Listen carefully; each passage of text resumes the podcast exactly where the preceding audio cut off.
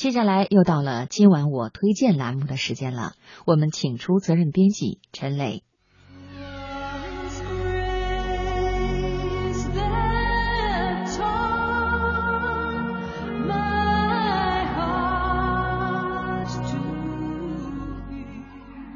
月色如水，春秋意境，品读天下，聆听永恒。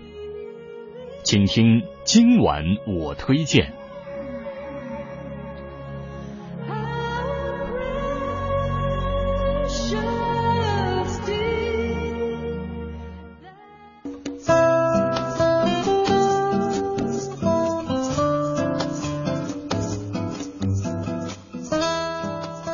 最近，一个开在河北保定以新鲜空气为主题的新华书店的空间设计广为流传。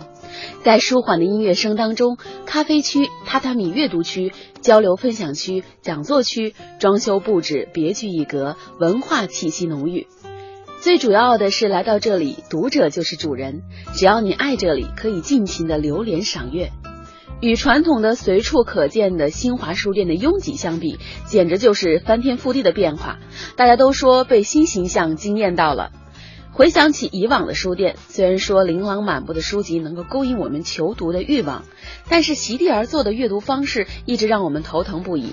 粗糙简单的空间设计也让我们没有办法很好的体会一本书给我们带来的喜悦和丰盈。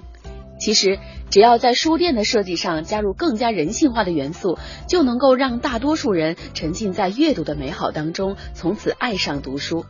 比如，有人就喜欢坐着看书，而有人就喜欢躺着看书。如果能够满足他们的这些需求，相信看书的人会越来越多。今晚我推荐呢，我们就带大家去了解一家很有意思的书店。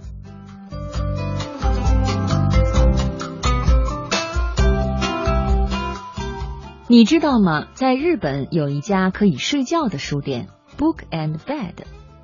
去年在东京开了第一家店，开业以后深受好评，异常火爆。不久前在京都又开了第二家分店。为什么这家书店那么火爆呢？因为 Book and Bed 帮助人们实现那些本来可以却总也没能够实现的愿望。因为这里不仅能藏书，还能藏自己呢。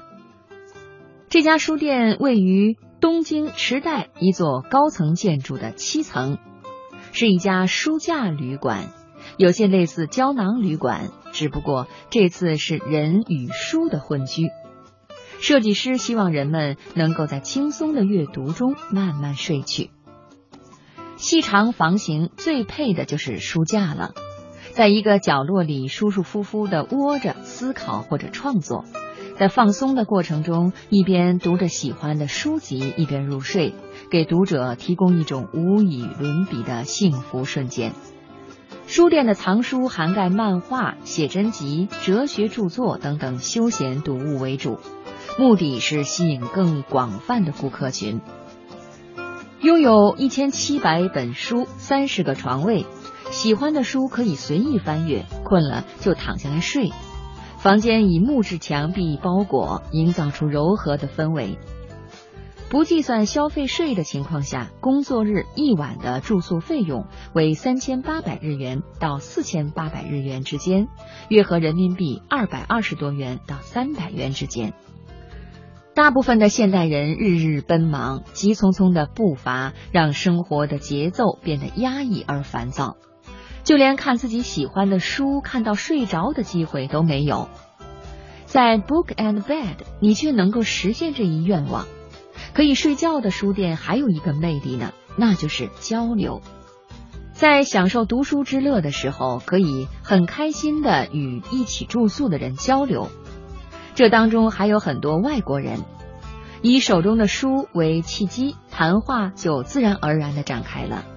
这种与陌生人之间松散的联系会让人们感觉到很舒服。顾客中，日本游客，也就是来自东京以外的，还有公司职员占三分之一，外国游客占三分之一，另有东京都内的客人占三分之一。都内的客人大都为了看书聊天而来，吸引其他日本游客的，则是这里的独一无二性和低廉的价格。而外国游客是通过与共同住宿者的交流，知晓了很多旅行指南上所没有介绍过的隐秘名胜和好东西。由于不上锁，看起来女性似乎会感到不适，但事实上七成以上的客人是女性。这家可住宿的书店由于人气直线上升，想要预约到那种睡在书架里的床位，需要提前一个月。现代社会，人们都过于忙碌，过多的拘束让生活少了几分色彩。可能很多时候缺少一个独立的思考空间，或者一个安逸的公共场合。漫漫长夜无处消遣，踏入书店，选上几本书，然后爬进书架，在知识的包裹中打盹睡去。